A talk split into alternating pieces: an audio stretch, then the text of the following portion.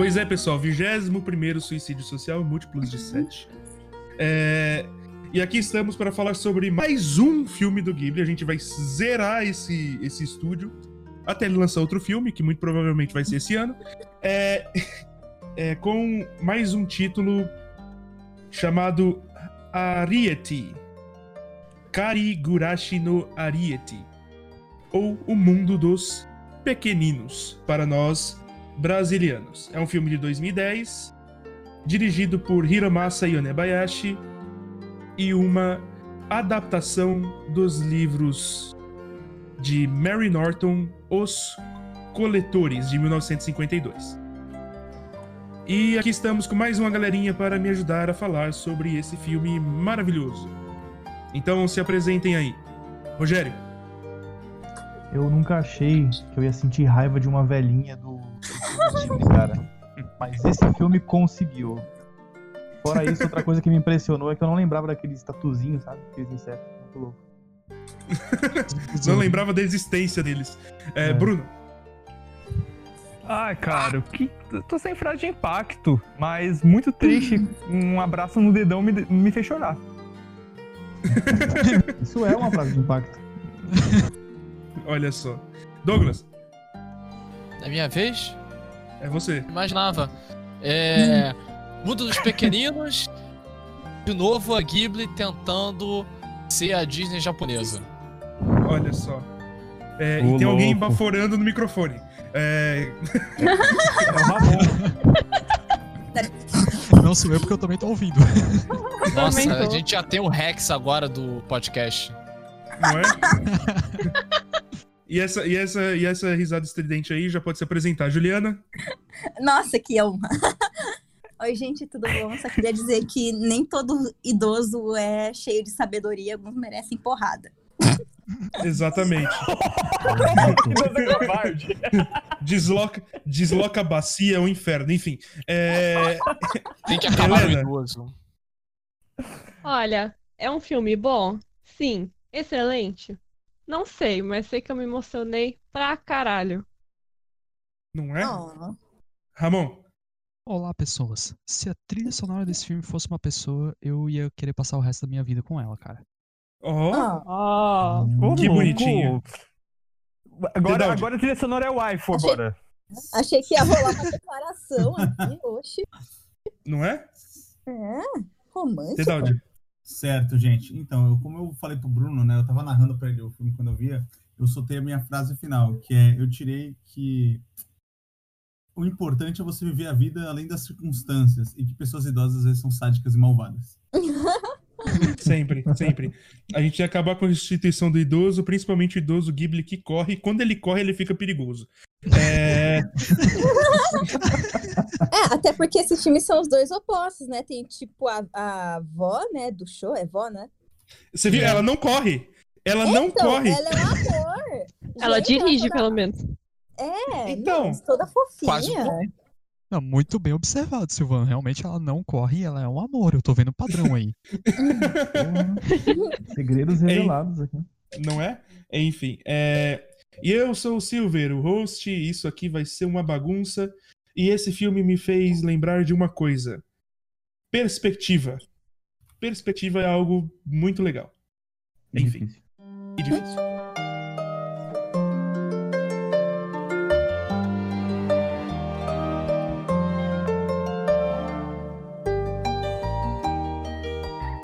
Pois é, desse filme que a gente vai falar, como eu já disse, dirigido por Hiromasa Yonebayashi, é uma adaptação de um livro, Os Coletores, de Mary Norton. Não encontrei tradução em português para esse livro, tive que procurar em inglês.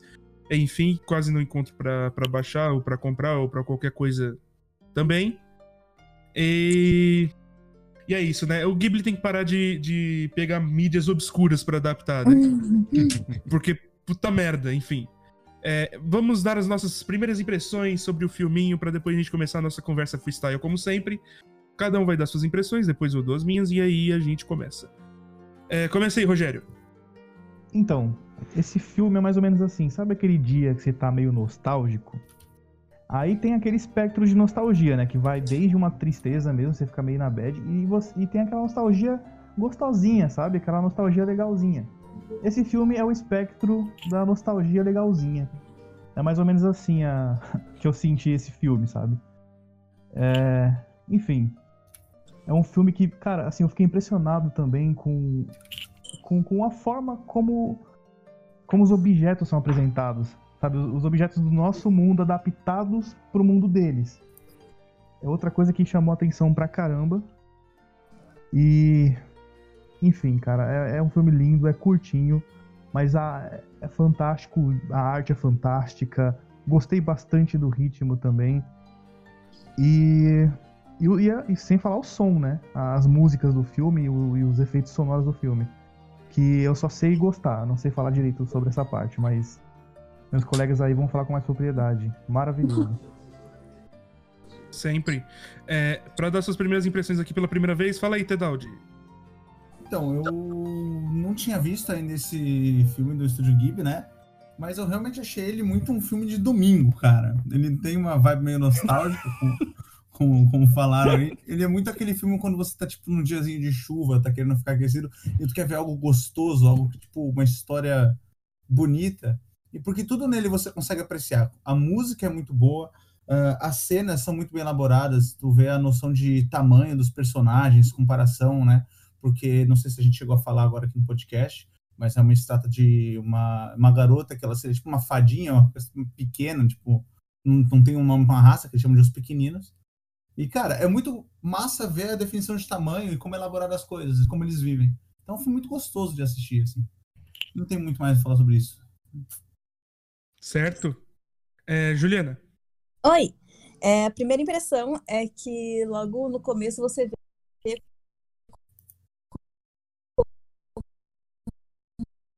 A gente tá cortando, hein?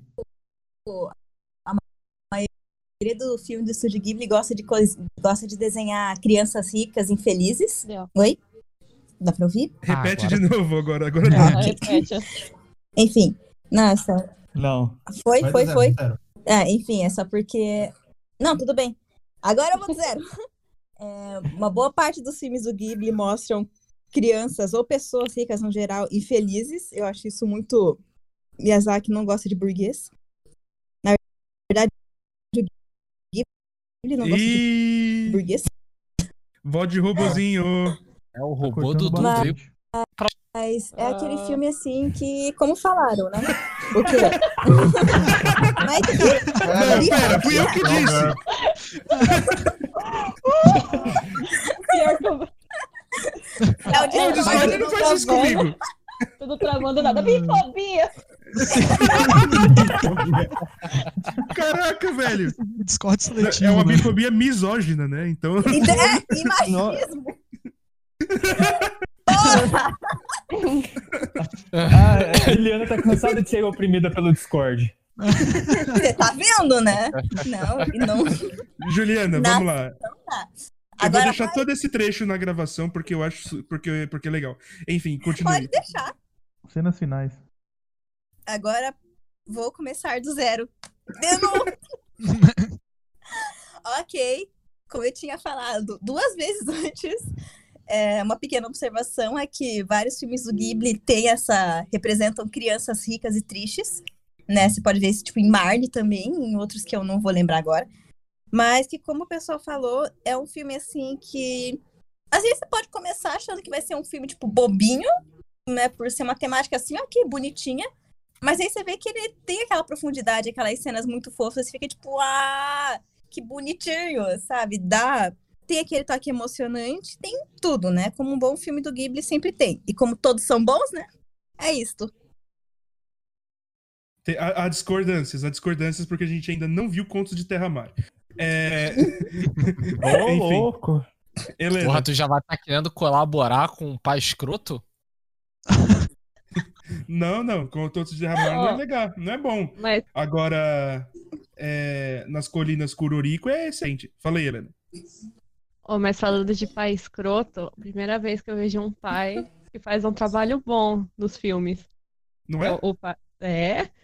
Mas então, as minhas impressões. Eu não tinha assistido esse filme ainda e eu fui assistir, tipo, como querendo nada.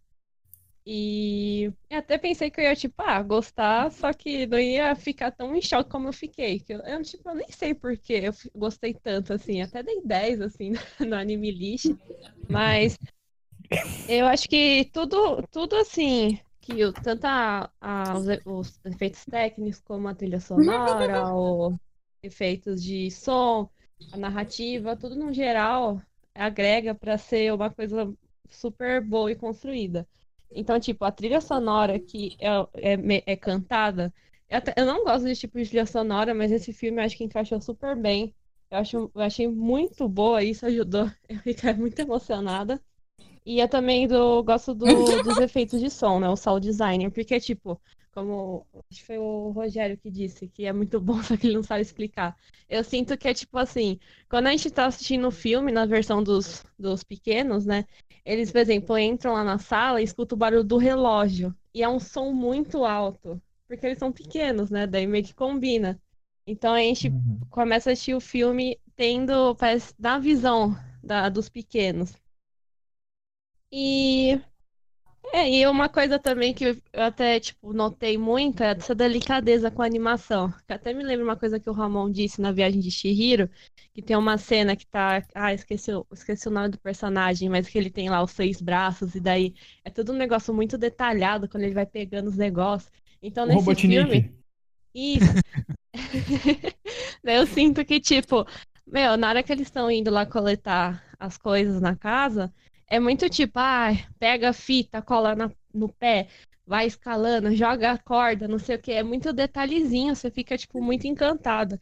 E acho que o principal, né, é um filme que trata sobre egocentrismo humano, que é a brutalidade com qual a gente interage com os outros seres que não são iguais a gente. Fantástico. Douglas. Uau. Opa, eu vou então ficar em dois pontos, né? Um levantado pela Helena e pelo que é justamente essa que- é, a questão de como existe um cuidado muito grande de como que você vai fazer aque- aquele mundo funcionar. O o mundo dos coletores, o mundo dos pequeninos.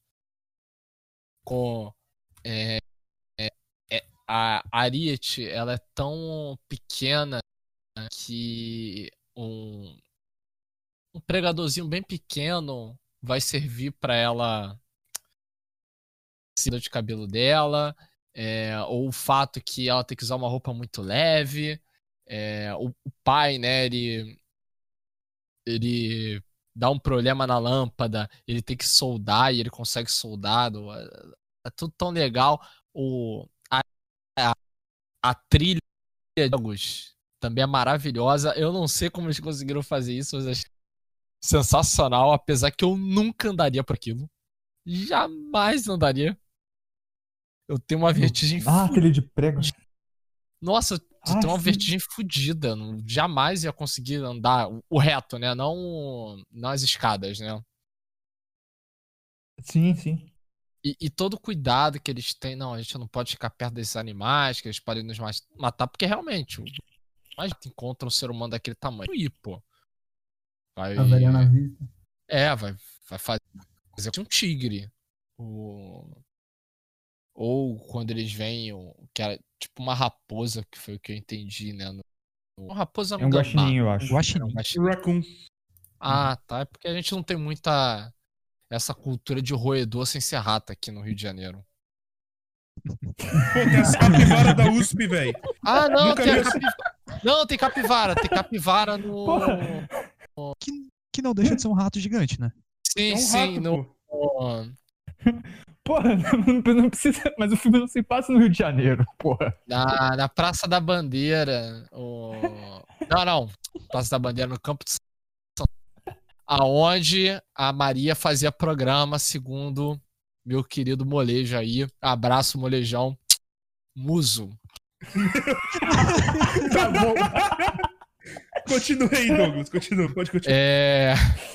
Não, e, e aí outro que eu achei muito bom é justamente é, é, o certo medo que os coletores eles têm do- dos seres humanos. Imagina, é, se a gente tivesse predadores que fossem muito maiores do que a gente.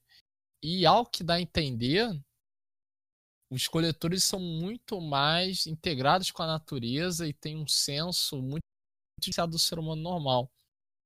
O... Por mais que o show ajude a Ariete, ele é meio babaca. Tudo bem, o garoto tá aí na bico, no bico do corvo, vai morrer dependendo.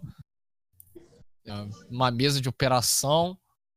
Viveu a vida inteira não conseguindo dar um pique de 5 minutos de corrida, porque senão o coração explode. Mas tipo, ele é bem. mas ele é bem cuzão com a, com a Ariete. É bem cuzão, tipo, porra, vocês são uma em extinção tal. E, e meio que ignorando que a gente pode ser uma, uma das causas disso, sabe? E aí a gente tem um contraponto que logo em seguida quem faz é, é, faz algo desumano é, é a Haru, né? A cara de sapo. Que o diretor ele não ele não consegue, ele tem que ele tem que fazer de todas as formas para tornar essa personagem uma vilã é, total. E que não é problema. Somente nessa história que tem um ritmo meio de fábula. E é uma coisa que, voltando à minha fala também, que é o fato de, tipo, lembra muito coisa que eu já tinha visto em alguma animação normal da Disney ou em algum outro programa infantil, mas se perdeu na minha memória, como o Silver trouxe, né, em, no começo do programa, provavelmente foi desse mesmo livro, e esse livro é alguma referência para uma Souza. Então, maneiro. Gostei, emocionante. Foi bem tocante. É... Uma história muito legal e, novamente, deixo claro como é bom assistir filmes que a gente não tá vendo alguém socando Deus, é, alguém tentando mudar o, é, a forma como o mundo é, está, o cara que tem que lutar contra o a porra do, do demônio, da puta que me ou tem que é, tá a borboleta imortal que tá tentando destruir a Soul Society ou o Jesus nazista. Muito bom, lindo. Fantástico. Fantástico. Borboleta Mortal é Dark Souls. É, Bruno, fala aí. Não, é o Aizen mesmo. ah, tá. Cara, esse filme, ele. Falando um negócio. De... Tem alguns pontos que eu anotei aqui. Primeiro de tudo, o pai da, da menina é o Harrison Ford velho. Que tá velho hoje em dia também. Ele é, é o Harrison Ford. do. Eu posso provar. é, daí, esse filme, foi coisa de escala, é, eu tenho que elogiar que tem um momento que, cara, a produção do som tá muito boa. Que além desse momento do relógio, eu também lembro do momento da, da ofegação do menino. Feio, aquele piripaque que ele quase deu naquela. Naquele trotezinho que ele deu de 5 minutos. 5 minutos foi aquilo? Acho que foi menos, né? Quase morri, Deu pra sentir, tipo. Né? É, aham, aham. E, velho, muito boa, muito boa produção de som mesmo, porque tem que ter esse cuidado pra gente ter uma imersão melhor pro ponto de vista dos pequeninos. E assim, parabéns, é, é, Ariete, ou, ou, ou Mundo dos Pequeninos, sei lá o nome do filme, coloquei na Netflix. É, você fez um trabalho de escala melhor do que Shingeki no Kyojin, inclusive. aqui, é? a, gente não, a gente não pode perder o hábito, que a gente perdeu no último podcast, mas, enfim, é, eu tenho que deixar a tocha acesa. É, e... é o bingo, né? É Shingeki no Kyojin, tem que Falta fazer... o que pra, pra terminar o bingo? Tem que falar mal de Naruto e fazer a lista no final do podcast. ah, falar mal de Naruto. Ah, é verdade. Naruto? Depois, é? depois. Beleza. Eu não arranjei oportunidade. É, é, que Naruto é, é por hobby e Shingeki no Kyojin é por obrigação moral. É, mas enfim. é, é bem isso mesmo. Tipo, e ele e essa vibe cantada me lembrou bastante Valente, a menininha. Tipo, sei lá, ela quer explorar o mundo, quer, quer viver as regras da sociedade, é ruivinha, toca música cantada pela Taylor Swift japonesa. Eu, eu, senti uma vibe muito valente desse filme. E é o seguinte. Um subtexto que eu peguei desse filme foram três. Primeiro, eu achei que era comunicação, porque eram dois povos, tipo, duas crianças querendo se comunicar, mas não tinha como. E, e tipo, é difícil se comunicar sendo de culturas diferentes, tendo meios diferentes tipo, de, de viver, mas eu acho que é mais além. Eu acho que tem um subtexto mais profundo de talvez colonização, de é, uma cultura se apagando por conta da, da do, tipo, detrimento da outra, sabe? Tipo, me lembrou muito. E o índio não tá ali à toa também. Sabe? Na verdade, tipo... não é índio, é um povo originário do Japão. Ah, mas, ah, mas é, aquilo ali é uma. É uma, uma... Remete Parece um a um aspecto mais tribal. Sim, parece Pode um ser. Ainu ou um Emishi. Que nem o Ashitaka. O Ashitaka. Então, eu, eu sinto um. Ou aquele cara lá do Shaman King que, que anda de snowboard. Adoro ninja, ninja, índio de snowboard. Coisa mais realista que tem. É, mas enfim. E, velho, também da colonização e também senti uma vibe de Memento Mori ne- nesse, nesse filme. Pra quem não sabe, Memento Mori quer dizer a gente vai morrer. Porque tem todo esse clima de despedida, de inevitabilidade. Tipo, tanto da parte do menino que tá pra morrer, quanto da parte da cultura deles que talvez morra. E daí o que me leva a acreditar que tenha outro tema, que é o tema da esperança. Que a cultu- que é tipo as chances do menino sobreviver são baixas. As chances daquela cultura sobreviver também são baixas. Mas a partir do, encontro dos dois, houve algum tipo de esperança para que ah, ambas essas coisas continuem vivas. E eu queria elogiar a animação do, do, do índio lá, é, não sei qual é o nome do, do negócio, Ainu, né? Ainu. Que quando ele, ele estica o arco e flecha, cara, é muito legal que ele, ele se expande e a, até a juba dele, tipo, cresce junto. Me lembrou bastante Dragon Ball por algum motivo. E é isso aí. Beleza. É, eu acho que não é o índio, tipo, tá mais próximo de. Apesar do Ghibli ter essa coisa de ser bastante ocidentalizado, o Spiller ele é mais, mais próximo do, de um, do que seria um, um Emishi, bem pelo histórico da, da Ghibli, né? Que fez o Princesa Mononoke base, e, o, e, o, e, o, a- e o principal ele era um garoto Emishi. Enfim, é, alguém ainda não deu as, as- Eu acho que foi o Ramon ainda, né? Eu, Ramon. falta eu. Falei, Ramon. Então, galera. Cara, eu comecei a ver o filme. Eu primeiro botei na TV, né? Aí eu comecei a assistir na TV. Não deu um minuto de filme. Eu parei e pensei: não, não, não, não, não. Eu tô vendo isso aqui da forma errada. Na televisão não, não vai dar certo. Eu preciso de um fone de ouvido. Eu tenho que ouvir isso com a maior clareza possível. Porque, cara, o primeiro minuto eu já me encantei pela trilha sonora. Ali eu já fiquei: não, tem algo um pouco diferente pra mim aqui. E essa sensação só se manteve ao longo de todo o filme. Eu achei o filme maravilhoso em diversos aspectos, mas principalmente na questão sonora. Então, a trilha sonora eu achei ótima. E além da- dessas partes com trilha sonora, eu também sou obrigado a elogiar a parte onde há a ausência de trilha sonora. Notadamente a sequência que já foi mencionada aqui, no primeiro momento em que a Ariete vai junto com o pai para coletar alguma coisa dentro da casa. E como você tem aquela sequência gigante, que eu acho que vai ali mais de 10 minutos, sem, sem qualquer trilha sonora.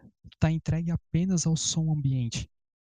E aquilo é excelente, cara. Aquilo te dá uma imersão. Tu entra tanto, tu se sente ali, tanto pela ausência da trilha, quanto pelos sons ambientes fantásticos que eles colocaram desde o som do- dos pezinhos deles batendo na madeira, o som dos ratos, da patinha do rato andando, o pé deles batendo nos pregos. Tu tem, depois quando eles entram na casa, como acho que a Helena até comentou, tu tem o som do relógio que é bem alto e dá aquela marcação, sabe, que tac, tac, mantém aquele ritmo ali durante a cena.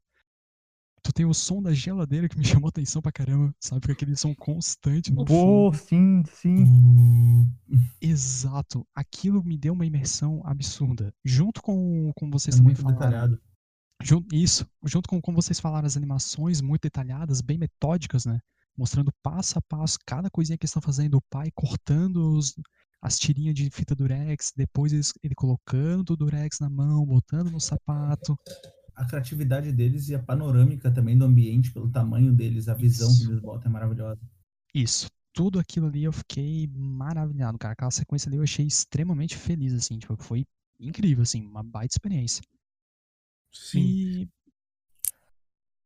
E também esse filme me surpreendeu porque em um dado momento, quando eu vi, eu chorei por causa da trilha sonora. Não tinha nada acontecendo de extremamente relevante na tela, nada de muito emocionante. Mas a trilha Porra, a sonora. menina abraçou o dedão, cara! Bicho, como não, não? foi na- não foi nessa parte. A parte Foi que eu me emocionei. A parte que eu me emocionei foi simplesmente a parte onde tá lá o garoto deitado no jardim. E eu me emocionei foi tipo por causa da trilha sonora, entendeu? A trilha sonora junto com aquela imagem e de imaginar você mesmo ali deitado no jardim, sabe, naquele local com aquela música, tipo, caraca, foi incrível, velho. Foi incrível. Sim. Olha, agora vou dar as minhas impressõezinhas sobre o filme, minhas pequenas impressões. É, eu vi um padrão. Não, pior, não sei o que é pior, a piada é o fato do Bruno só, só conseguir captar e, e rir dela assim, alguns, segu- alguns, alguns constrangedores segundos depois. É, mas enfim. é, eu vejo um certo Alguns padrão. pequenos segundos. Tá, agora, agora simplesmente foi só constrangedor. É, eu vejo um padrão nesse diretor, e assim, esse, esse filme ele foi escrito pelo, pelo Miyazaki e foi dirigido pelo Hiromasa Yonebayashi. O Miyazaki, ele- aparentemente, ele tem muito ciúme do, do estúdio dele, ele não gosta que ninguém o toque nos roteiros. É, eu vejo um padrão. Eu vejo um, um padrão na produção desse cara. É um padrão de dois filmes, né? Porque tem esse e tem o- os Memórias de Marnie. Que é essa coisa da trilha sonora cantada. As Memórias de Marnie tem o Fine on the Outside, que é uma música maravilhosa. E esse aqui tem a- as, as músicas cantadas desse, desse filme especificamente, que, como vocês conseguiram ouvir, fizeram o Ramon chorar e, eu, e a mim também. É, A trilha sonora é interessante, mas também toda a ambientação. É por isso eu falei em perspectiva no começo, porque esse filme ele é interessante por- porque muito diferente do, de um é, é, Querido Encolher as Crianças ou Arthur e os Minimóis da Vida, ele, ele sabe muito bem encaixar a gente nesse mundo pequeno, encarar o, os, as coisas grandes, sabe? O mundo dos humanos com, com o perigo que ele tem. Então, a cena quando, quando eles chegam na cozinha e tipo, você ouve só os barulhos. Você consegue se assustar com o barulho de uma torneira girando, sabe? O ranger da, de uma torneira ou o barulho da geladeira se tornam monstros, porque são monstros, são coisas gigantes, obeliscos, enfim. Se alguém cair ali, se alguém encostar em algum fio, morre, praticamente. Então é, é um cenário tenebroso, um cenário horroroso. E, e tem a escolha de cores também, o fato de estar tudo escuro, eles sempre colocarem aquilo na é, numa contraluz ou sem luz direta, só pra gente ver aquilo na sombra, como se fossem sombras formadas. E esse trabalho de perspectiva ele não se estende só aí, não só a produção de som, mas também a, a pequenas coisas. O fato do, do pregador do cabelo dela ser um, um pregadorzinho, as roupas, como meus colegas falaram, e outra coisa, quando ela sai na chuva, ela não se molha Uhum. diretamente, porque o tamanho dela não permite que quebre a tensão superficial da água. Então a água ela fica em pequenas gotículas em cima dela e ela consegue espantar essas gotículas. É que nem uma mosca que, que, que sobe em cima de uma. Em, sobe, sobe em cima da água e você consegue ver na sombra os pequenos círculos formados pela Ah. tensão superficial. Sim, sim. Lembrou Pô, vida de inseto, cara. O, o- outro bagulho nice é o é o Splitter conseguindo voar, porque obviamente ele pesa muito pouco e ele como É um ele conseguiu fazer um roupas, né, de o pessoal faz salto livre, né? Então, Sim. por causa do pouco dele, ele consegue planar. Achei isso também muito legal. O fato deles conseguirem saltar de alturas muito grandes, porque a velocidade terminal, de acordo com o peso deles, não. Tipo, eles podem sair. É que nem. É, física agora, pelo amor de Deus. É, quando, você solta, quando você solta um objeto no ar, é, tem uma aceleração sendo aplicada a esse objeto, que é a gravidade. A gravidade tá puxando o objeto para baixo. Ah, porra! Mas Tem a calma, é resistência. simples. Que louco. Sim, é, sim, é muito simples, é muito simples. Segura aí, o senhor de humanas. É, tem, tem essa, tem essa aceleração sendo aplicada para baixo, é uma força. A gravidade puxando o objeto para baixo. Entretanto, existe uma resistência. O ar ele gera uma certa resistência, como se fosse um atrito. Ele gera uma resistência no sentido contrário. Vai chegar um momento que essa resistência é, vai conseguir se igualar com a força. E ela vai. A aceleração vai sumir. Vai, ser só, vai ter só a velocidade. Isso é a velocidade terminal. Para o ser humano, essa velocidade terminal é mortal. É, a gente tá caindo de uma altura gigantesca, vai chegar um momento que a gente vai parar de acelerar, a gente vai entrar em velocidade constante. E quando a gente entrar em contato com o chão, a gente vai splatifar e virar geleia. Alguns animais não. Se você joga um rato, não importa a altura, ele vai sair de boa. Por conta do peso dele, enfim, da- do formato do corpo. Então, é interessante. essa- Essas, essas pessoinhas pequenininhas, elas pulam de alturas enormes e não morrem. Não sentem dor nem nada. Por quê? Porque a velocidade terminal dela, delas é menor. É, é- isso, é menor. Não é o suficiente para gerar um impacto tão grande a ponto de fazer essas pessoas, pessoinhas morrerem. Momento de física colocado de lado e falando de- depois de tensão superficial da água. Daqui a, pouco, daqui, a, daqui a pouco Eu a me gente vai. fa- perdi já, desculpa. Tá, Não, Telecurso não. 2000. Daqui, daqui a pouco eu vou pedir pro, pro Ramon dar uma aula pra gente sobre mecânica de fluidos. É, Caraca, enfim. Ah, Aí fudeu, aí eu vou dormir aqui. o Bruno até caiu, olha. a- aqui só tem isso, humanas e comunicação. O Não vai Ramon é de rolar. exatas. Eu sou de Mas azul. isso que ele falou é do ensino médio, gente. Não importa se vocês têm superior de qualquer coisa. É ensino médio, né? Ensino médio, já faz muito É tempo. Não, é, é física de primeiro ano do ensino médio, não é nem É. tipo. Não é nem Deixa- eletromagnetismo. Deixa lá, tem quase 10. Tem mais de 10 anos que eu vi essa porra. Deixa lá, deixa. Pra que trazer essas memórias ruins? Enfim, mas é É. importante. Ai, Não, então, e, e o legal é que tem como você calcular essa trajetória sem precisar uso do tempo. Olha só, é, é só você pegar o. det- Tô, Desculpa. É, Não, não. Podcast, podcast.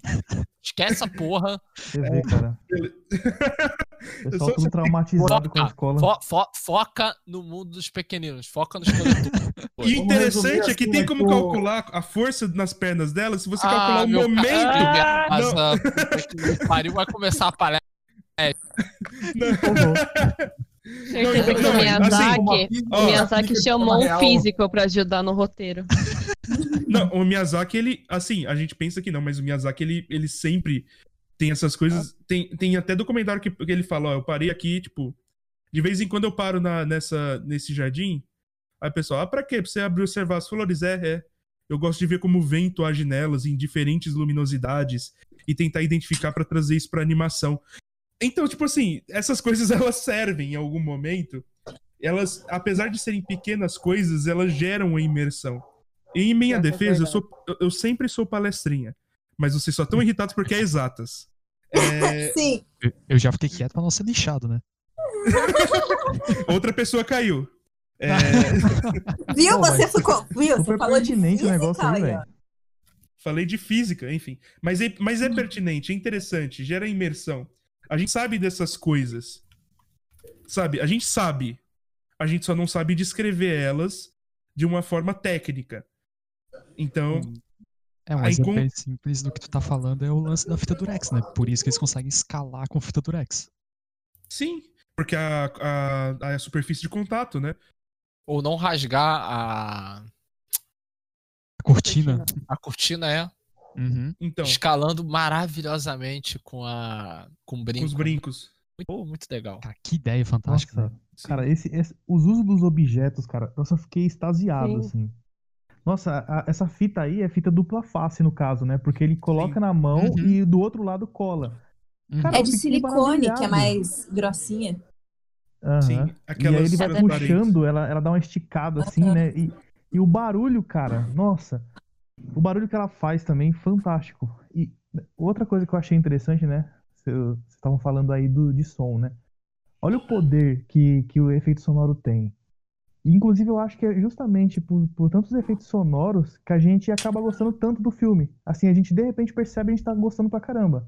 Uhum. E não é nada assim muito, nossa, assim, o filme aí, o roteiro em si, né? Não é nada assim tão elaborado, tão. É um roteiro simples. Quando a gente percebe, a gente gosta muito, eu acho que é porque a gente entra muito na pele dos, do- dos pequeninos. Com, com É o uma som. imersão com o som. Sim. Exatamente. A coisa Sim. da torneira, a coisa da geladeira fazendo aquele barulho de, de, de transformador, né? Aquela coisa, sabe, uma coisa cai no chão, faz pá, faz uma explosão. A gente se sente ameaçado, né? Como o Silvano tava falando. Sim. A gente interessante entra- também é a impersonalidade dos personagens, né? Também. Não só Aham. por isso. Gente- O som em conjunto com a personalidade dos personagens. Não, Eu sim, acho sim. as ferramentas que ele usa e a maneira que eles fazem, tipo, criatividade, a criatividade deles para elaborar certas Nossa. coisas, é, também se mostra muito, tipo, claro, né? Eles são basicamente humanos menores, mas isso também tipo, põe muito para tipo, pra, pra imersão, assim, tu vê, cara, olha só o anzol que eles estão usando para escalar, a fita que nem o Ramon tinha falado. E isso te bota muito, tipo, na, na realidade deles, assim, tipo, cara, será que eu pensaria nisso? Será que eu faria isso? A quantidade não- de né? calor que eles precisam ter pra derreter estanho. Imagina. Ah, Nunca, nunca imaginei de nossa. usar um alfinete como uma espada de Ah, esgrima, é. sabe? Cara, Cara, essas é coisas mágico. são fantásticas. É mágico é. ver ela embainhando, Meu né? cérebro é muito grande pra alfinete. fazer aquilo. Mas assim, Embaiando a- a- a- o alfinete é muito bom. E tipo assim, cara, olha só que interessante o que, o que um efeito sonoro bem colocado e bem feito na hora certa faz. Na parte que elas estavam. A Ariel estava com a mãe dela, a Omili, costurando aquele saco lá pra levar as coisas, né? E o alfinete entrava no tecido e fazia. sabe? Aquele Uhum. sonzinho de Uhum. estourando a fibra do tecido. Cara, tipo, veio na hora, assim, num estralo, a, a imagem da minha mãe costurando, fazendo, sabe? é, costurando em pano de prato, assim. E, eu, e aí, tipo, ainda depois, depois dessa cena veio uma outra cena, onde eu tava, é, uma vez, eu fui tirar sangue pra fazer o exame, e a, a agulha da, que a enfermeira aplicou fez o barulhinho, tuque. Pra você ver aonde que, que, que vai a memória do cara, né? A- assim, esses efeitos, o quanto, quanto esses efeitos mexem e puxam coisas da gente, sabe? E eu acho que é Esses por isso que a gente efeitos- gosta tanto.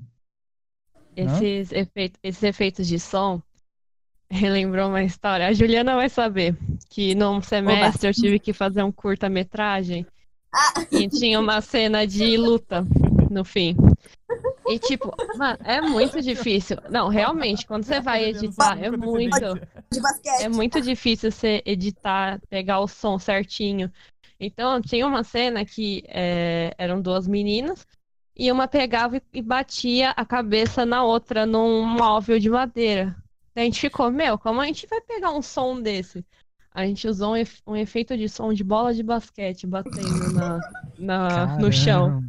Mano, e Faz ninguém sentido. percebeu. Ninguém percebeu. Todo mundo também e gravar, né? todo, é, todo mundo assistiu e ficou, nossa, mas o efeito tá muito bom. A gente não falou nada. Cara, tem É muito incrível, disso na, na indústria de som cinematográfico. Não só cinematográfico, mas também em jogos no geral. Tem muito disso. Você utiliza, tipo, esse tira um som assim, sabe-se lá da onde, cara.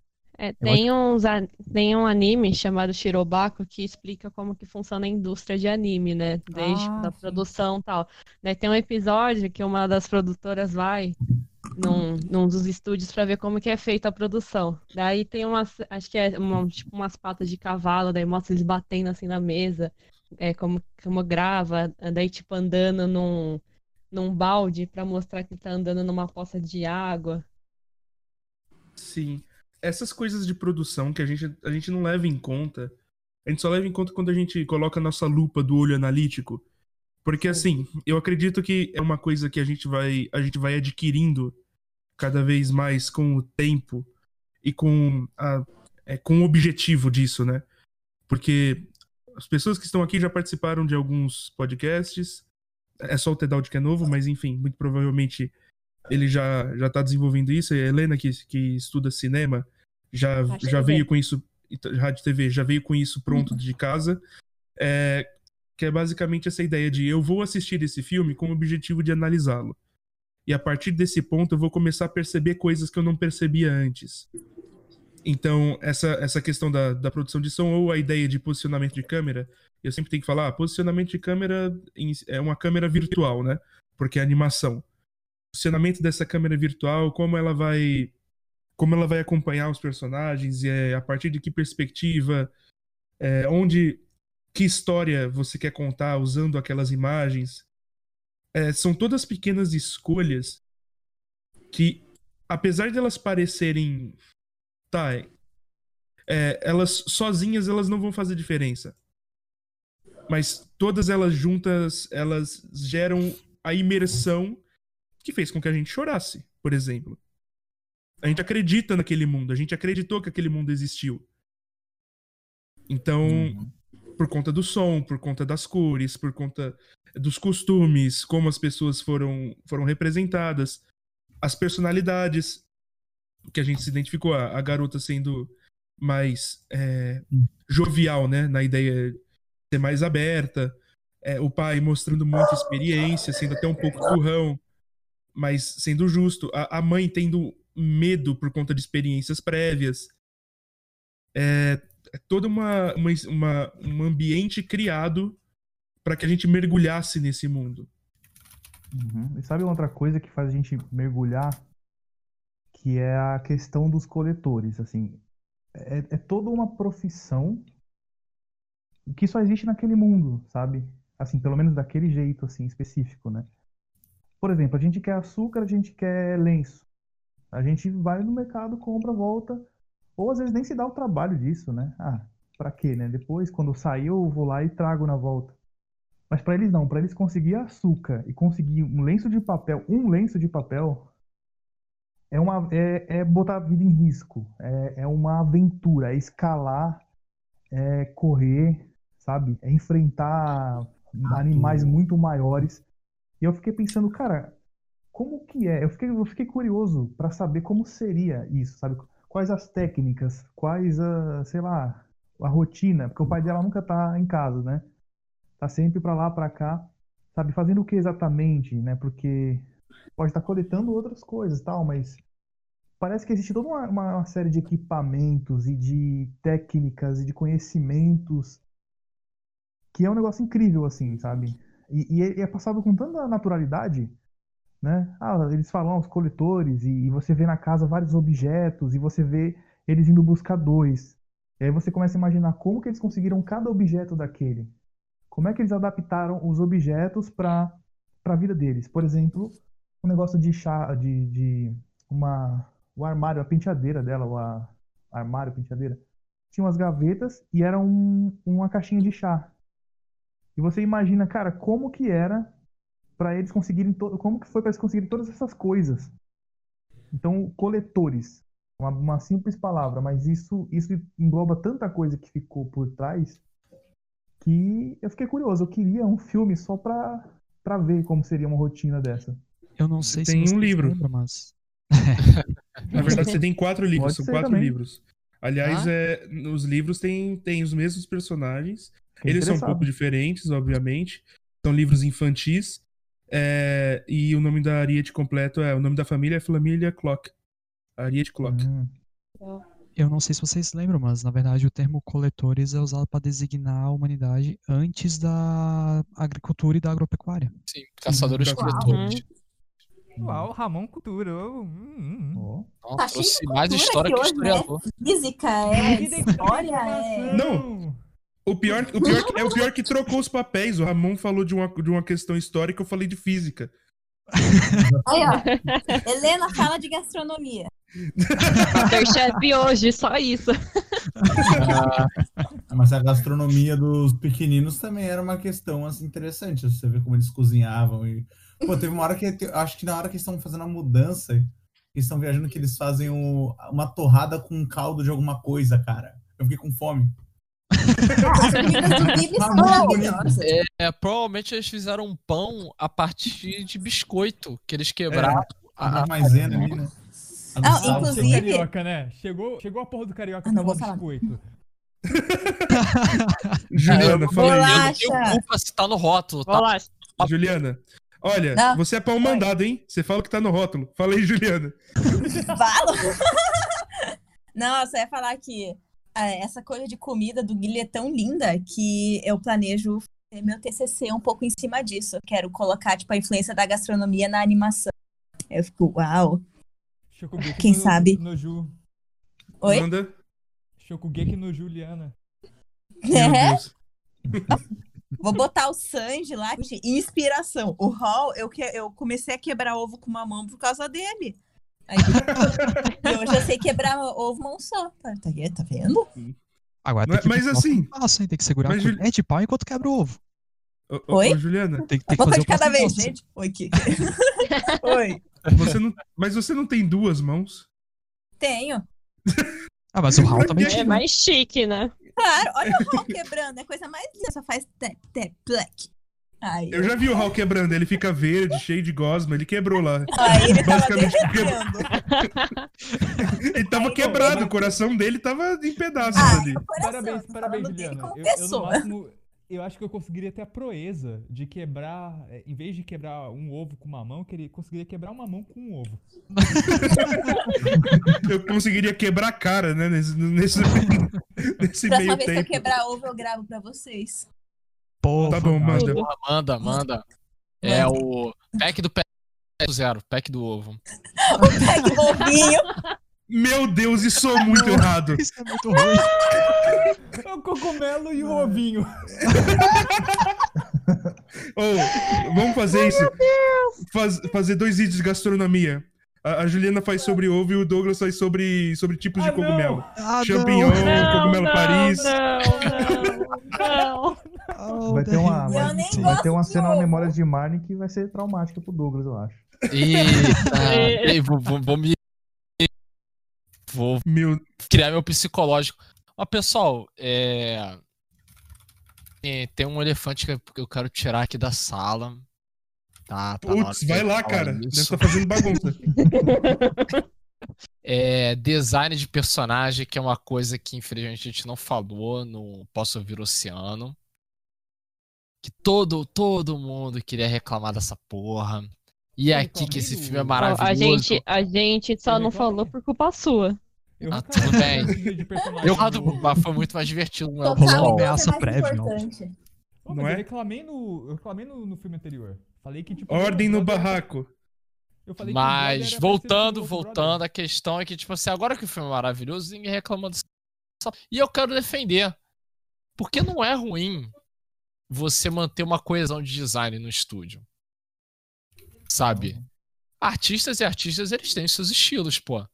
Pô, você não vai chegar pro Van Gogh e falar, porra, Van Gogh é merda, né? O cara só fica fazendo aquela de pintura dele. Amarelo. É. Só gosta de amarelo, esse Não foi desgraçado. Gosto de amarelo. Comer pra ele. amarelo é felicidade. É, Não foi meio que porra, ele o... foi deprimido, não foi isso? Maurício de Souza nem sabe desenhar dedão do pé. Sabe sim, É, Cebolinha tipo- tem. Chico Bento, pô. É verdade, Cebolinha. Verdade. O o... Cascão também tem, ele usa meia. Ou, ou falar que o Tezuka não é sabe desenhar pé também. Caraca. Olha, Não, mas eu, Tá eu falando acho que é uma parada que. Liefeld. Ah, mas o Rob Life é ruim mesmo. olha. Mas assim, é é, o amarelo, o amarelo do, do, do, é, do, Van, do Van Gogh não é, não é felicidade, não. É, é A antidepressivo. gente não. sabe, a gente sabe. Então, É que as garotas Tumblrs é, postam isso, que o amarelo é Mas do, eu- é do Van Gogh e felicidade. Eu acho tão legal a Chitaka e a, e a Princesa Mononoke fazerem mais uma ponta, sabe? Com outros papéis. Eles estão ali ganhando o dinheiro deles honestos. Não merece Então, esse julgamento. Gente, são isso, atores, ué. Vocês querem o O quê? Kurumada faz isso e todo mundo reclama. então mas Então, o que acontece, o que Bruno? acontece? A diferença, a diferença aqui é que o, o Douglas ele tá falando não só de design de personagem, mas ele também tá falando de rimas visuais. É, de rimas visuais não intencionais, mas assim, que elas são derivadas é, de uma unidade temática. O estúdio ele tem alguma, alguns temas que ele gosta de trabalhar. E isso isso não é problemático quando você faz isso bem. A questão é, Kurumada não faz isso bem. Eu sei que não. Então, no desenho é como o próprio traço, Oda. né? Tem lá o traço do padrãozinho de vilão que ele gosta de fazer geralmente. Que é o cara Sim. com bocão, o É, tiazinha olhando para as crianças. pontes, entendeu? Com umas proporção meio zoada. E que não é um problema, é estilo do cara. É Como qualquer um tem um estilo, pô. Tem Sim. pessoas que você vai, não vai gostar do estilo e outras não. E claro, tem os caras ruins, tipo Kurumada, que não sabe quadrin, quad- quadrinizar, que ah, só consegue diferenciar que ele deixa o- os balões diferentes, os protagonistas arredondados. Todos os inimigos têm um balão retangular. Interessantíssimo, é uma boa dica pra quem quer ler Cavaleiro do Zodíaco, prestar atenção nessa.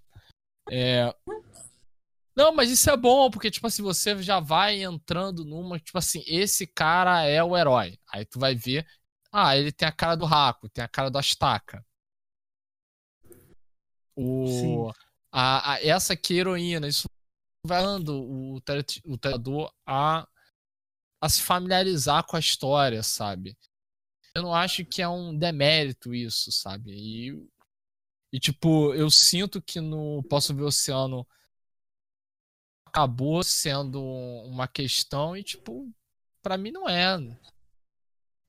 Vira uma E- questão quando isso é um ponto na narrativa.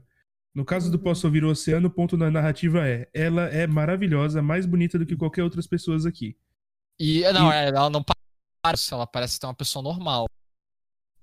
Sim. É, Isso é, por exemplo, é que nem anime de música. Nossa, esse aqui ele toca maravilhosamente bem. Aí quando você vai ouvir, tipo, beleza, ele toca bem, mas assim, a gente tem outras. Uhum. A gente tem como comparar em outras mídias, em outros lugares. Aí Até gera com uma nosso- quebra, né? Sim, gera uma quebra. A gente não consegue imergir porque a gente não tá acreditando naquilo. Então.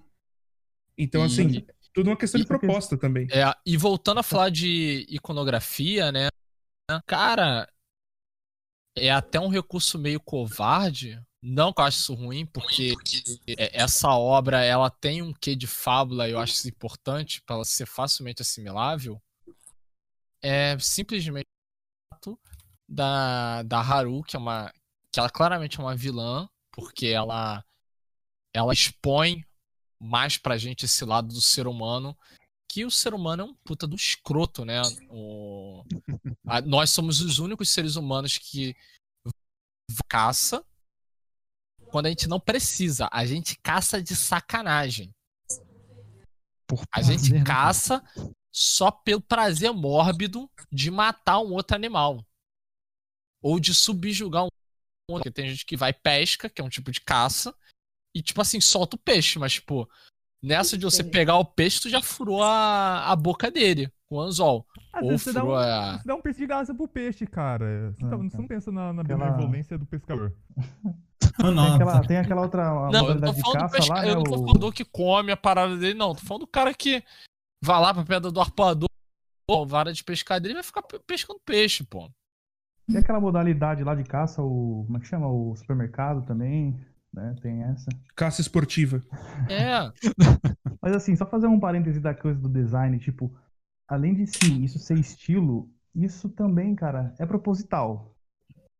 Assim, no- não tem como você é, ver um estúdio como o Ghibli, é assim, pareceu óbvio que eu falei, mas não tem como você ver um estúdio como o Ghibli e falar que não, é porque não tiveram as moral de fazer um, um Ashitaka diferente, sabe?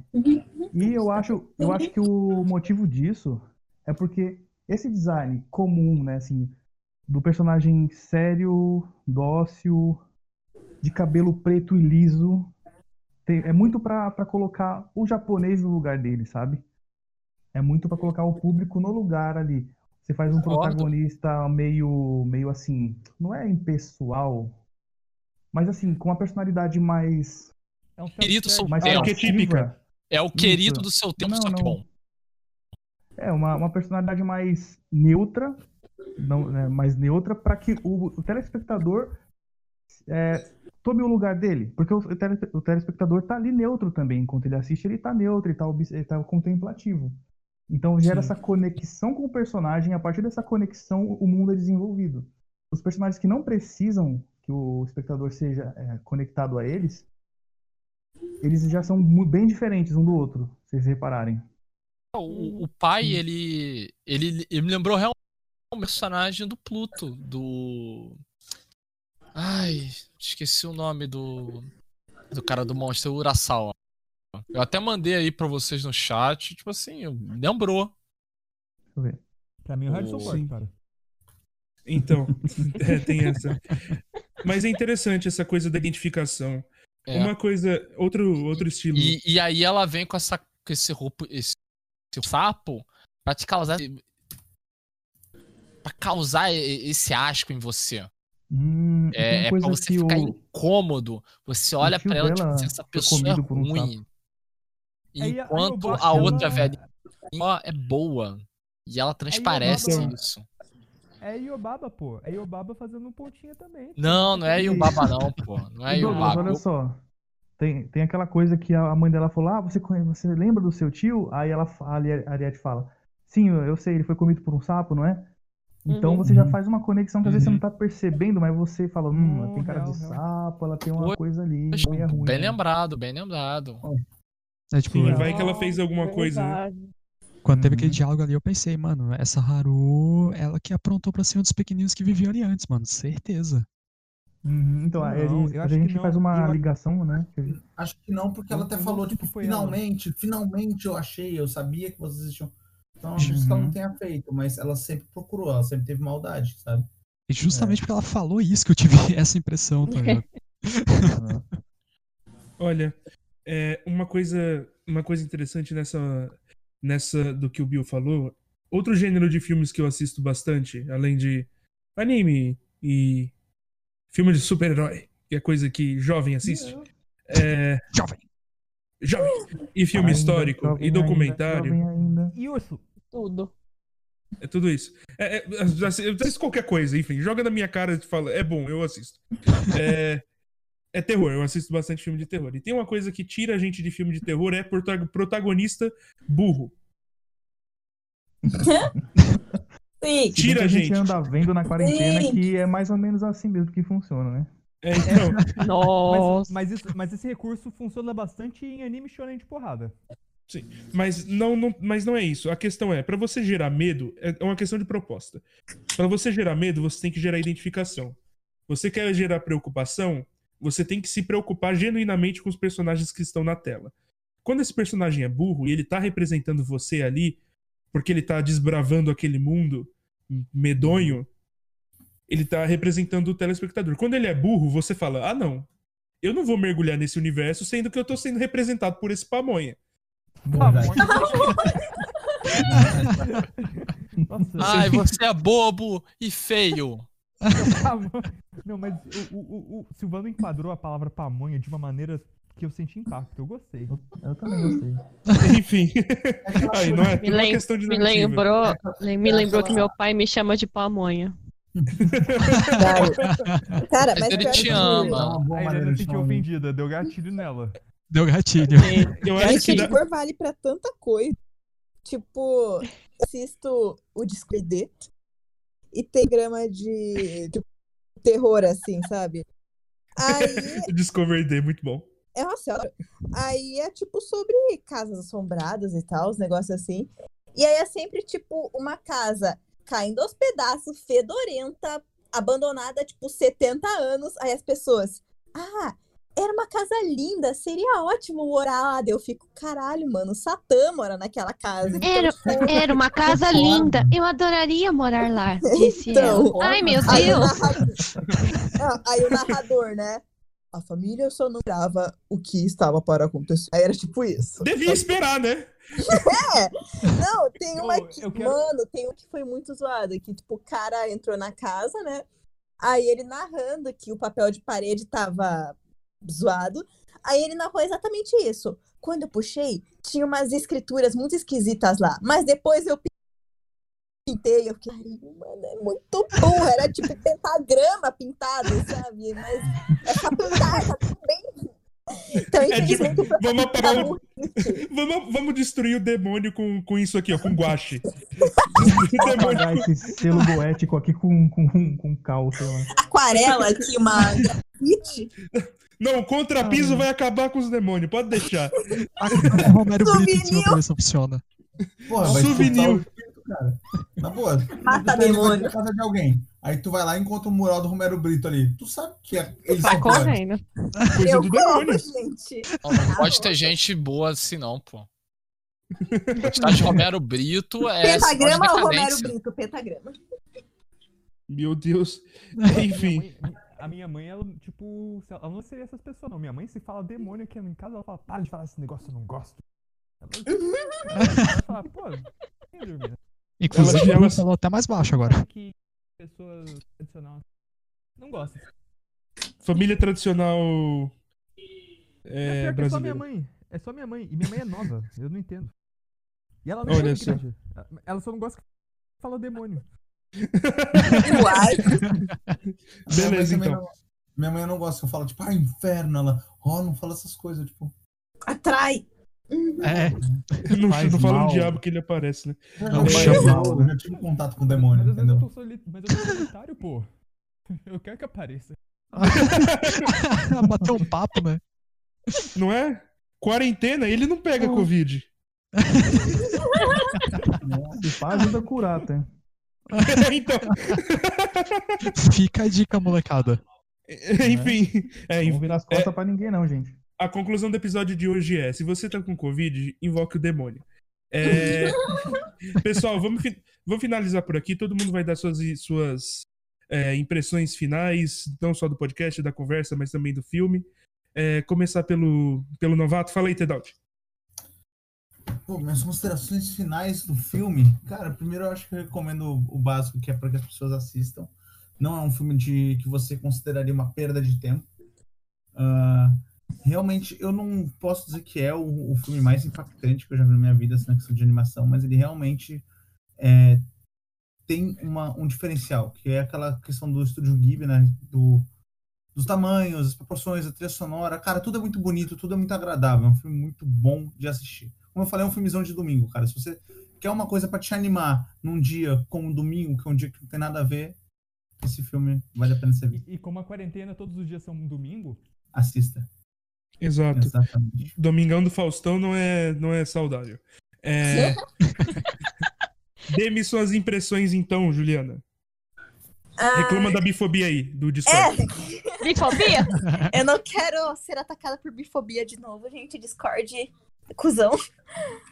Mas, bom, como eu tinha falado antes já, né, que ia rolar uma briga com a Helena e depois uma união, mas no começo eu achei a Ariete meio. "Uh", porque, ao contrário do que falaram, eu não achei o show cuzão. Eu achei, tipo, poxa, pobrezinho, né? Ele tava com uma doença, pô, tipo, ele não merecia, ele só merece o mundo. Então, o que ele tentou fazer foi, tipo, com ótimas intenções, sabe? Então, poxa, não é cuzão, ele só não sabia como. foi a minha mãe. Vou Aconteceu alguma coisa? Falou do nome, né? Falou do nome, tô ligado. Bateu o Manda um dedinho oi na, aí, na mãe. Oi. Enfim, ele só quis ajudar. Então, ele não é cuzão, ele é um anjo. E daí, tipo, todas as negações dela, todo o jeito que ela tratou ele me deixou muito mal. Eu fiquei, ah! Mas, tipo, mesmo que ela tivesse os motivos dele, dela, né? Então, no final, tudo ficou fofinho, mas durante o filme eu fiquei com o ranço dela. Abraço, Mas é claro que não é nada perto da véia, né? Aquela lá a gente quer chutar numa montanha e, e, e ver ela rolando ainda. Mas O velho corre e o velho rola. O velho corre e o velho é, rola. junto o velho e fica olhando. Mas, tipo, no geral, é um filme muito bonito, eu gostei demais. A trilha sonora, como todo mundo falou, é linda. O show é maravilhoso. E eu gosto muito do lance do filme ser, tipo, uma narração, porque não aparece se o show. Se o show. se o show sobreviveu ou não, mas o começo do filme é ele narrando a história dele. Então, tipo, é óbvio que ele sobreviveu. Então eu gosto muito desse tipo de sacada, né? Que, tipo, não mostra no final, mas você sabe o que aconteceu. Então. Nossa, É, ó. Caga a Foi ficha aí, ó. Te ajudei. Fiquei mais feliz. Não é Olha, Obrigado por isso, eu também não tinha percebido. de nada. Tra- Helena trazendo esperança no coração de Não. todos nós. É, Não todo é, mundo né? trouxe física e afins, eu trouxe o próprio filme, porque o podcast é disso. Meu Deus! Nossa, é real. falar do host assim mesmo? Na cara! Nossa, é Não gostou, real. me expulsa. Ô, Juliana, sabe o que é isso? O Sabe o que é isso? É bifobia. Tô devolvendo. Pô, olha o nome do aplicativo que a gente tá gravando, Discord, né? É a Discord aqui, né, cara? Olha o sticker da briga de novo. Isso aí é, isso aí é bifobia. Termina- Briga. Aliás, Mas enfim, é isso. É um filme excelente e emocionante e tudo impecável. Be- Maravilhoso. É, Fala aí então, Douglas. Opa. Então, novamente, eu tenho que parar de falar opa quando for minha hora. Tá meio chato, né? é Vai porque Faz de voltando. surpresa isso, né? Ele muda a ordem, cara, de chamar. A gente fica É. atônito É. É pra deixar todo mundo tenso. Presta atenção, né? Fala, Douglas. silêncio. Opa, Então, Opa. eu acho que o Douglas. Opa, tava no mudo. Ah, Sem tá. querer. Opa! É assim, quem sabe faz Opa. ao vivo. É, cara, esse filme é maravilhoso. é- Sabe, eu me senti vendo o filme da Disney de novo. Eu, eu, eu fico toda hora entrando nessa, mas é porque tem esse senso de fábula, de aventura e trabalhar determinados tipos de uma leveza e com uma sutileza e, e- e simplicidade. Eu acho que o, o que define mais esse filme é simplicidade. Mesmo que esse seja mega complexo, tudo é explicado e desenvolvido de uma maneira simples. Que você bate o olho e você entende. As metáforas visuais são bem claras. ah, as, as metáforas faladas são muito também. É... Novamente é, é o Ghibli fazendo essa nossa relação do humano com a natureza, mesmo que a natureza seja um outro ser humano. Só que um ser humano que está numa posição, entre muitas aspas, tá, pessoal, inferior ao outro. E que também é uma outra faceta do ser humano. O ser humano ele adora, mas adora uma desigualdade social. E é isso que ele Delícia. implica naquelas pessoas. E a outra metáfora visual é o fato de os coletores eles não usam roupas normais. Eles usam roupas de colonizadores da Idade Média ou do ali da- das 13 colônias dos Estados Unidos. E o Splitter usa. Ele é um, um povo originário ali do Japão. Eu só não sei se é Emishi ou outro que o Silver trouxe pra gente. Então, é. é, sabe, é um, é um filme maravilhoso que dá pra assistir com toda a família. E, novamente, eu acho muito bom pra gente que é da cultura de anime, mangá, pegar umas obras que não tem uma pretensão megalomaníaca como o Shonen de porrada da Jump. É, deve ser a milanésima vez que eu já falei isso, mas eu acho que a gente fala isso. Basicamente, esse tipo de produto que a gente consome aqui. Maravilha. É, Fala aí, Rogério. Rogério? Ô, Rogério. Opa. Opa, tava mutado, desculpa. Por causa da mobilete, eu, eu muto, eu esqueço de desmutar. Mas então, esse filme ele tem uma coisa que eu acho linda, que, que foi uma coisa que eu gostei muito no filme anterior, é, Posso Ouvir o Oceano, né? Que é assim, no final, eles poderiam ter ficado na casa. Porque os três sabiam, a, assim, a, a velhinha do bem falou pra velhinha do mal pra ela ficar na dela, e o show tava ali. Elas, né, eles seriam até ajudados, de repente ganhava casa de boneca, né? Eles poderiam ter ficado. Mas não, eles foram embora porque os pais decidiram que ia ser melhor assim. E o garoto foi fazer a, a operação dele Eles tiveram que se despedir, aquilo foi um adeus e acabou o filme. Tá, o que, que tem de bonito nisso? O que tem de bonito é que não precisa ter final feliz sempre. Sabe? Não precisa sempre ser aquela coisa redondinha. A, a, a história, essa, esse roteiro, ele seguiu muitas vezes o que acontece na vida. Ele foi uma coisa, como eu disse no, no podcast anterior, uma coisa orgânica. É uma história que você vê acontecer na sua vida, que você vê acontecer na vida dos outros. Nem sempre ah, o final feliz, nem sempre acontece o ideal. Às vezes, das melhores, de todas as opções que tem, não é a melhor que acontece. E eu acho isso lindo. Para mim, a melhor roteirista é a vida, entendeu? Quando eu vejo uma obra retratar tão organicamente as coisas da vida, assim, eu acho isso lindo. E eu acho que é por isso que essa obra traz essa coisa da nostalgia, da nostalgia boa. E é isso que eu gostei mais nessa obra. E é isso aí. Fantástico. Tem alguém aí comendo doce? É... Não. Não? Não. Pessoas logo se acusam, né? Não, não é? Fui. Olha só. Fala aí, Bruno. Cara, é, então o Douglas tá dizendo que. que os pequeninos são uma minoria? ah, ri, gente.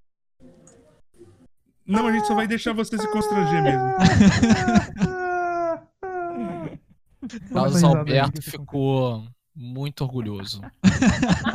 Queria risada? Toma essa risada. Eu gostei bastante. Ai, ai. De nada. Ah, O que dizer desse filme, velho?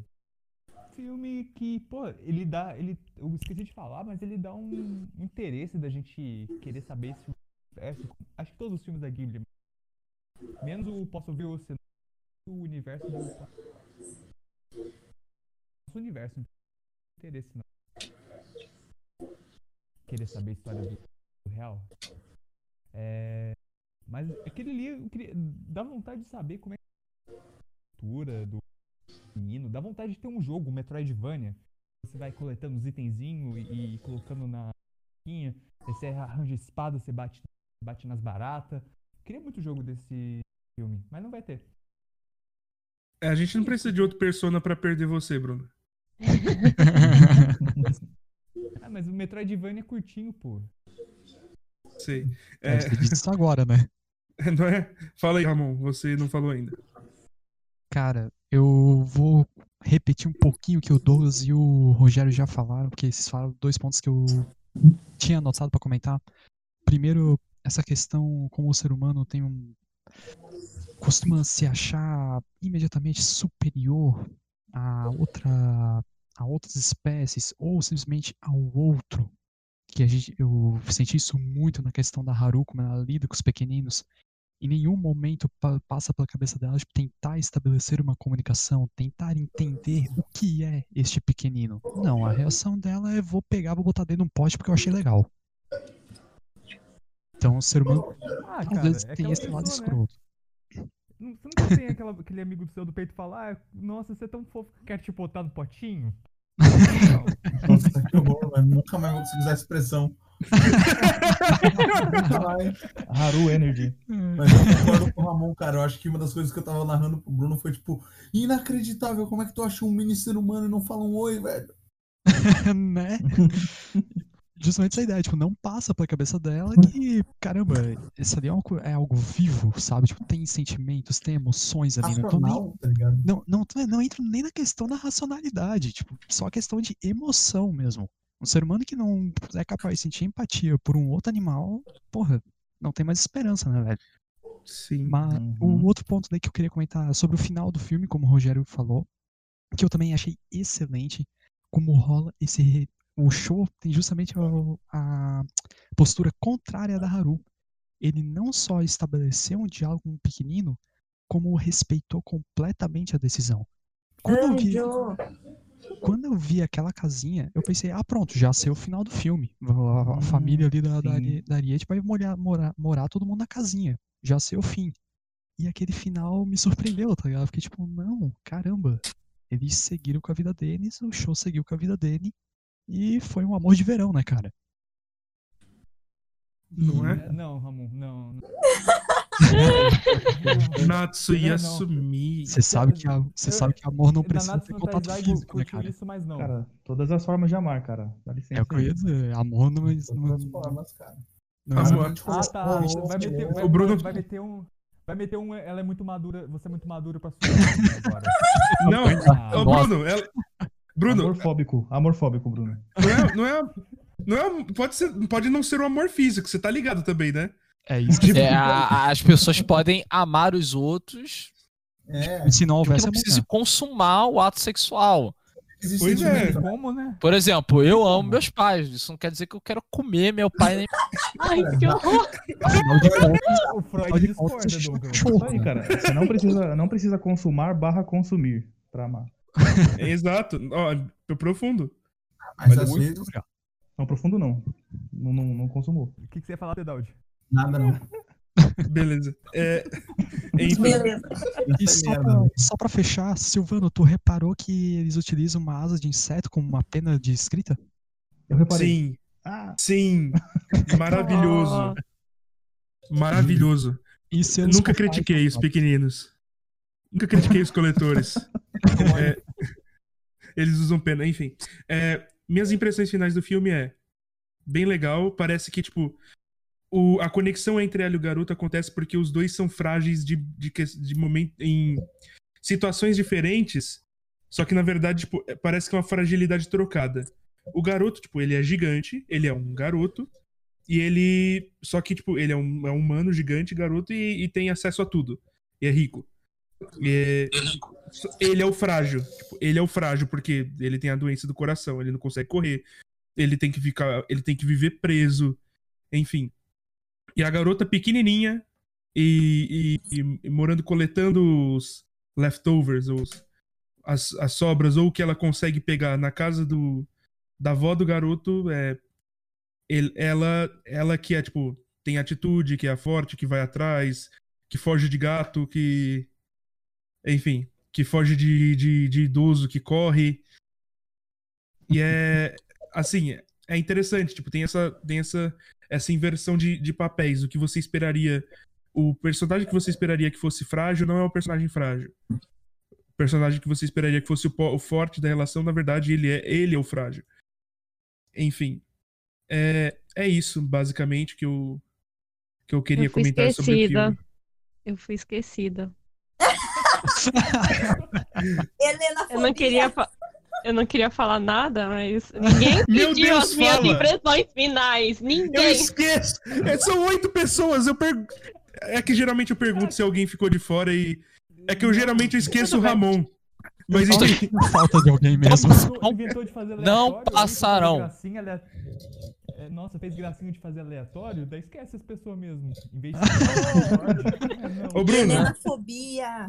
quem decide a ordem, Bruno? Não Obrigado. passarão. Mas fala aí, Não Helena, passarão. desculpa. Olha, pelo menos você vai ter a. Você vai ter a última palavra. Aproveita aí e já chama o pessoal pra mandar e-mail também. Já Tá encerra bom. o podcast. É, Eu queria falar que a Juliana ia falar, falou, né, que a gente ia fazer briga. A nossa briga é discordar aqui e a nossa união é ver Masterchef depois aqui. Mas enfim. Eu acho.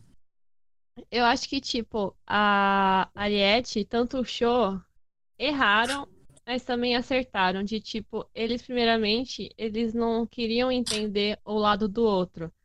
Mas depois vão, vão se entendendo. Mesmo que, tipo, os humanos são, né? Enfim. Mas eu gosto muito do como que é abordado, primeiramente, a relação deles. Até, tipo, pode ser um negócio bem simples, o show não, não encarar a Ariete primeiramente, dele perguntar, ah, eu posso te ver. Porque acho que se ele olhasse, tipo assim, ia ser intimidador, então ele é muito cuidadoso e tal. E é isso, eu realmente gostei muito do filme e como efeito de som, trilha sonora é muito importante. É um negócio complicado, mas quando é feito certo, corretamente, não precisa ser espetacular, mas quando é feito tipo, perfeito, te deixa imersivo, como a gente falou. E basicamente é isso. Agora, se vocês quiserem mandar. Não, mentira, pode concluir aí. Não, conclua. Tá, Não, tá na sua mão. Eu, não- eu esqueci o e-mail. A lista tá aí, ó. Começa a editar aí o computador, a máquina. Vamos lá. Mobilete. Então. Ah, sim. É, se você- vocês quiserem mandar e-mail pra gente, é midiático.pernóstico.com.br. Mandar dinheiro pra gente, comercial.pernóstico.com.br. Por quê?